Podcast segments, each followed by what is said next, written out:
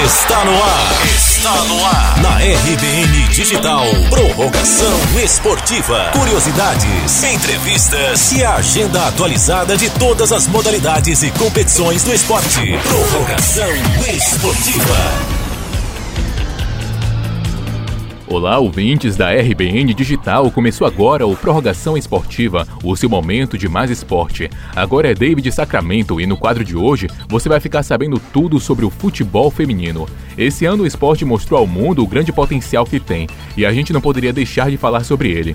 Você vai ficar sabendo também sobre as curiosidades e a agenda do esporte. Vamos nessa? Curiosidade esportiva.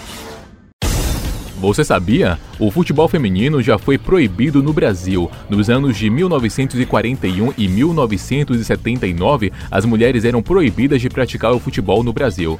Pois é, o governo Getúlio Vargas decidiu seguir o mau exemplo de outros países, como a Inglaterra, e baniu as mulheres dos campos.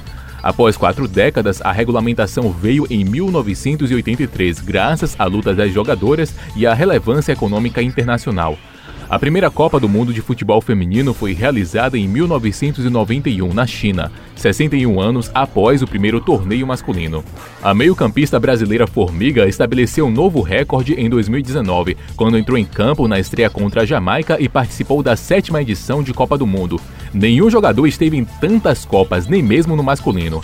A edição de 2019 já viu dois grandes recordes serem quebrados. A maior goleada da história das Copas, que até então era 11 a 0 da Alemanha contra a Argentina em 2007, agora é passado. A seleção dos Estados Unidos fez 13 a 0 na Tailândia, fase de grupos de 2019, e agora é a atual detentora da marca. Marta, detentora de seis bolas de ouro de melhor jogadora do ano da FIFA, também fez história ao marcar de pênalti seu 17º gol em Copas do Mundo na partida contra a Itália, quebrando assim o recorde de mais tentos marcados tanto no feminino quanto no masculino. Agora, bate-papo esportivo. Quem tem medo de sofrer não merece o melhor da vida. Esse é o conselho da mãe da nossa entrevistada de hoje, que sustentou a atacante Ana Rosa ao longo de 15 anos de desafios, dificuldades e preconceitos no futebol feminino.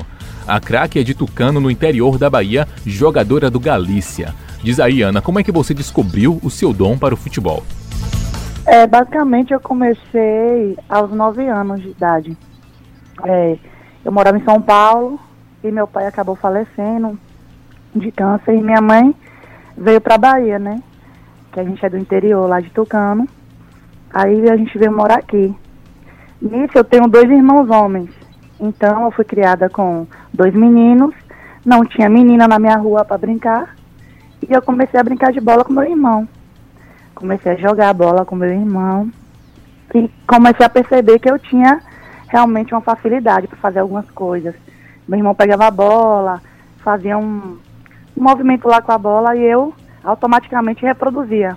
Sim. Aí nisso fui percebendo, né, que eu tinha já essa facilidade e procurei uma escolinha para eu tentar desenvolver melhor isso.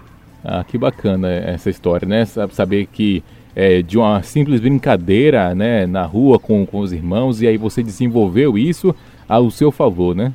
Isso. Agora, aqui, é, essa escolinha que você fez, é, foi com quantos anos mais ou menos? Na verdade, não foi nem escolinha.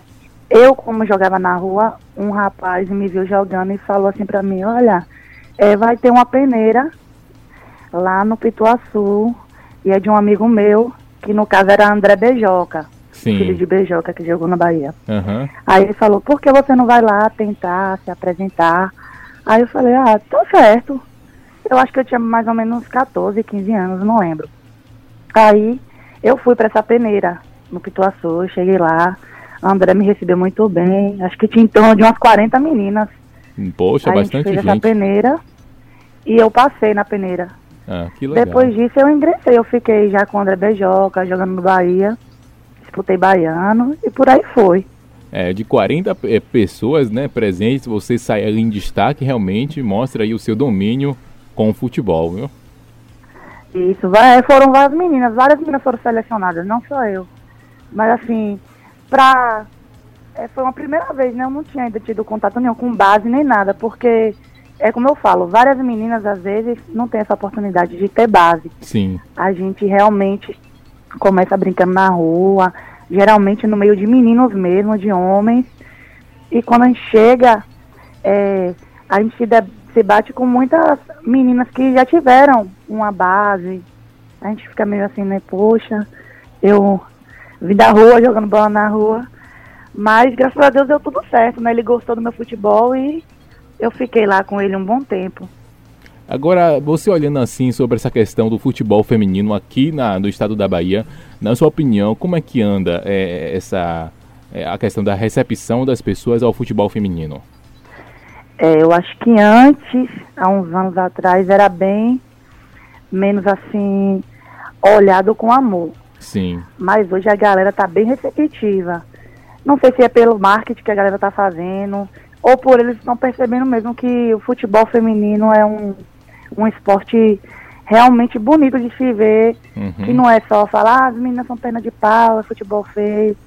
Porque se você for parar pra ver, muitos times masculinos também não vêm apresentando. Com certeza. Um futebol, entendeu? Sem dúvida Acho nenhuma. que a galera é, hoje já olha o futebol feminino com mais amor, vai assistir e fala, poxa, a gente pensava que as meninas eram perna de pau, mas hoje a galera vê que tem muita menina de qualidade que tem até mais habilidade que muito homem. Com certeza, e a galera realmente torce ali, né, tá junto. E uma dessas demonstrações, né, grandiosas foi na Copa, né, do mundo aí de futebol feminino, que a gente viu que teve uma grande audiência, as pessoas realmente estavam assistindo, participando, comentando nas redes sociais. Isso é importante, né, pro crescimento.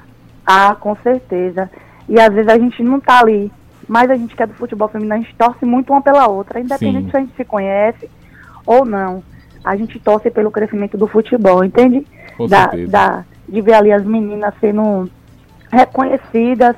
E eu realmente fiquei muito feliz com essa situação, com, vendo a galera assistindo, a galera enchendo lá os estádios para assistir o futebol, para prestigiar esse futebol uhum. que é bonito, que é bem jogado também. Não só os homens fazem esse espetáculo. As mulheres também sabem fazer muito bem.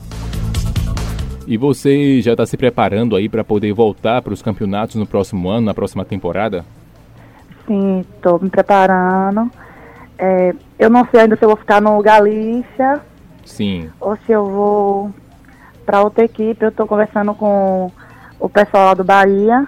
Ah, que legal. Ver possível é, ingressar lá no Bahia, né? Com fé em Deus. Eu já joguei é como eu disse, eu joguei com o André Beijoca no Bahia. Agora já é uma nova diretoria, uma nova gestão. E eu estou conversando lá com o pessoal para ver a possibilidade de eu jogar os próximos campeonatos pelo Bahia. Muito legal, Ana Rosa. Foi um prazer enorme falar com você sobre o futebol feminino. Chegou agora o momento de a gente ficar por dentro dos próximos eventos do futebol feminino. Solta aí a agenda do esporte. Agenda do esporte. Agenda do esporte. Anota aí na sua agenda que de 9 de fevereiro a 13 de novembro de 2020, ano que vem, acontece o Campeonato Brasileiro Feminino A1, com 16 clubes participantes, 12 remanescentes do Brasileiro Feminino e 4 clubes oriundos do Brasileiro Feminino. O formato é grupo único em turno único, onde todos os clubes se enfrentam. Avançam para a segunda fase os oito melhores colocados que jogam em sistema eliminatório, e ida e volta até o final. E esse foi o nosso Prorrogação Esportiva de hoje. Semana que vem estamos de volta com mais esporte aqui na RBN. Valeu e um forte abraço. Esse foi o quadro Prorrogação Esportiva. Prorrogação Esportiva.